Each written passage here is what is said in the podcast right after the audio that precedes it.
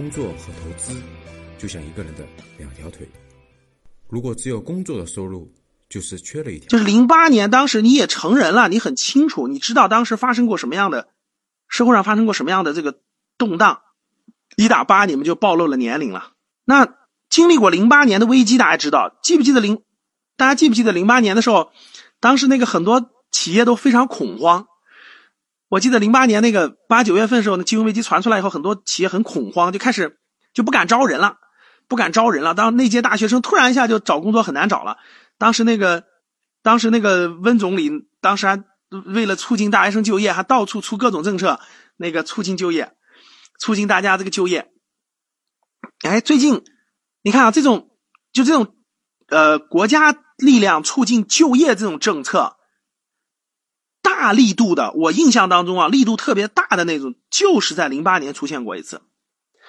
你们关注没关注？最近企业都在裁员，然后呢，国家也出了政策，如果企业不裁员的话，可以补贴，就是把你交的那个失业保险返还给企业百分之五十。好，我我做个调研啊，你们企业，你身边或者你自己的企业也在裁员的，就是今年下半年发现。包括这个最近也在裁员的，打个一，啊，今年其实各位确实，今年这种裁员的这种情况，失业这种情况，真的没有别的年份可以类比了，只有零八年金融危机当时可以类比了。而且国家国家出的这种政策，也真的只有零八年当时的那个就那这种力度的政策，也真的是十年前这个政策才能比拟了。所以我相信大家有感觉了，说的这些。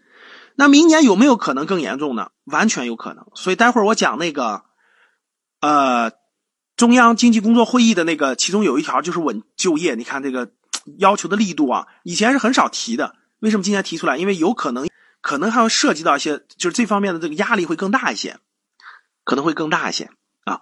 所以各位，明年的这个这个明年的经济的不可预测性是非常非常之大的，各位。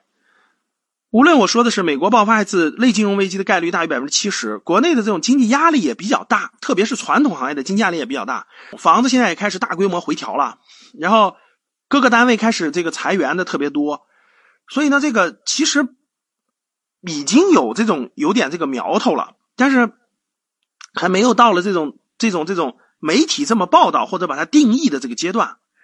所以呢，全球的资产类别都在回调当中。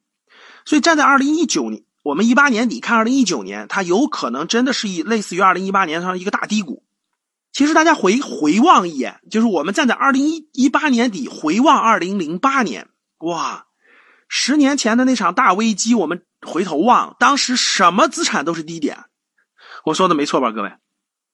就是今天我们回头望二零零八年金融危机的时候，房产是房产是那个阶段的低点，就是那个有一个大低点。然后这个股市是股市，股市是大低点，就所有的资产都是个大低点。